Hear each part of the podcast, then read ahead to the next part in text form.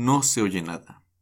Columna del día del 11 de enero de 1985 de Germán Dehesa Violante. T. S. Eliot, el poeta anglo-norteamericano, dice en un poema: Abril es el mes más cruel. Lo dice y se queda tan tranquilo sin explicar mayormente el asunto. Ante esto, el lector mexicano experimenta la urgente necesidad de disentir. Será muy poeta y muy anglo-norteamericano, pero el mes más cruel es enero. Todo es deprimente en el enero mexicano. Como diría Ibsen, parecemos las flores del día siguiente. Marchitos, friolentos, hipercrudos fané y descangallados. Los ciudadanos tenochcas intentamos recuperar el movimiento en días que transcurren mortecinos y aburridos como cucharas de cajeta. Esa es la tónica general. Si a estos añaden los contratiempos particulares, entonces ya el asunto se vuelve material filmante para Ismael Rodríguez. Y precisamente es de un contratiempo particular del que quiero hablarles. No tiene más novedad que la de que en mi vecindad con ínfulas, con dominio horizontal, se descompuso ese diabólico aparato llamado interfón. Esto de que se descompuso es un decir, nunca ha funcionado bien. De hecho, gracias a una minuciosa encuesta realizada entre mis múltiples y sospechosas amistades, he podido establecer que jamás, en lugar alguno de la Tierra, ha funcionado bien un interfón. En algunos no se oye el presunto visitante, aunque a él se le perfora el tímpano con nuestra primera pregunta. En otros se escucha muy bien la voz de pito de nuestra prima Betty, pero esta jamás se entera de que estamos en casa, y esto no deja de ser una ventaja.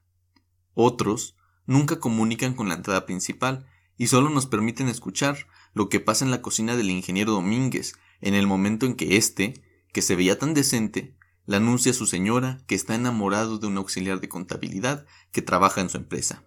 Y así hasta el infinito.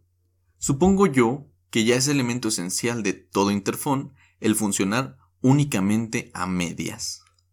Sin embargo, lo que pasó con el de mi casa fue más grave. No se oía nada de nada. Además, le apretaba uno el botoncito y daba toques.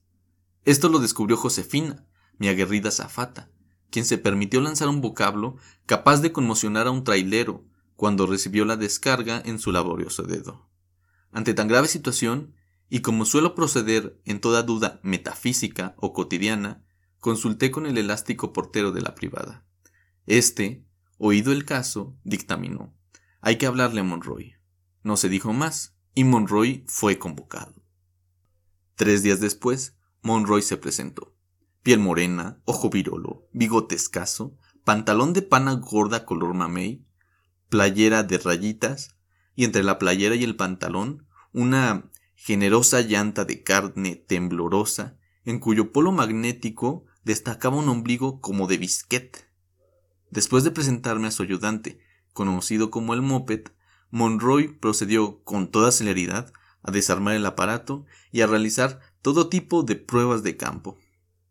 El moped era enviado a la puerta de la calle donde se dedicaba a decir infinitamente ¿Me oyes, Monroy? Le decía una tras otra sin parar y sin descanso, hasta que llegaba el susodicho Monroy y le administraba un manazo en la nuca, acompañado de una buena porción de picardías. Ya con los argumentos científicos en la mano, Monroy se presentó ante mí y solicitó dos mil pesos para unas piececitas. Josefina, que es la única capitalista de la familia, nos concedió un crédito blando y el buen Monroy, acompañado de su fiel moped, zarpó con presteza, no sin garantizarnos que no se dilataba. De todo esto hace cinco días.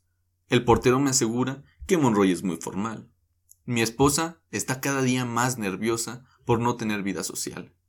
Mis hijos juegan un juego que se llama ¿Me oyes, Monroy? Y yo, yo quisiera tener a la mano un interfón celestial para solicitarle a las divinidades que ya, por favor, se termine enero.